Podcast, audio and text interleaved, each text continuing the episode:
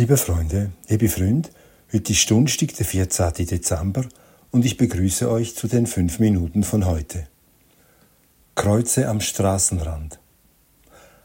Eines Tages im Advent standen sie da, an der Straße, die durch die Schlucht führt, und es sprach sich im Dorf herum, dass die Kreuze überall dort aufgestellt waren, wo sich ein tödlicher Unfall ereignet hatte. Während der nächsten Fahrt durch die Schlucht begann ich die Kreuze zu zählen und stockte. Ich wohnte noch nicht lange im Dorf. Dass es so viele Unfälle gab, hatte ich nicht gewusst. Die Schlucht ist eng und düster. Sie verweigert sich dem Sonnenlicht. Und damals, bevor man die Bäume fällte, war sie noch düsterer.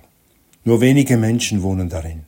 Sie wohnen entlang der Straße, in alten Häusern, und man sieht diese Menschen nie. Früher war die Schlucht in der Nacht noch beleuchtet aber es nützte nichts. Das bleiche Licht der Straßenlaternen beleuchtete nur den Asphalt, es vermochte die Kälte des Ortes nicht zu erwärmen. In der Schlucht war man allein, und wer sie durchfuhr, wollte nur eins, sie hinter sich haben. Die Versuchung aufs Gas zu drücken war groß.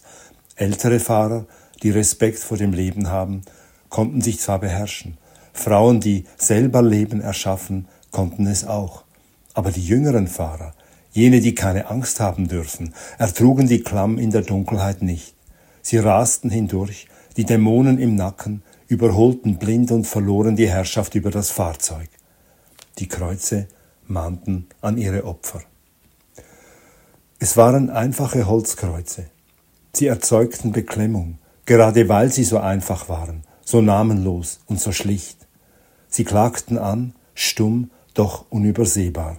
Jedes Jahr im Advent standen sie da, von unbekannter Hand eingesetzt, und jedes Jahr verschwanden sie wieder, wenn die dunkle Zeit endete und das Licht zurückkehrte.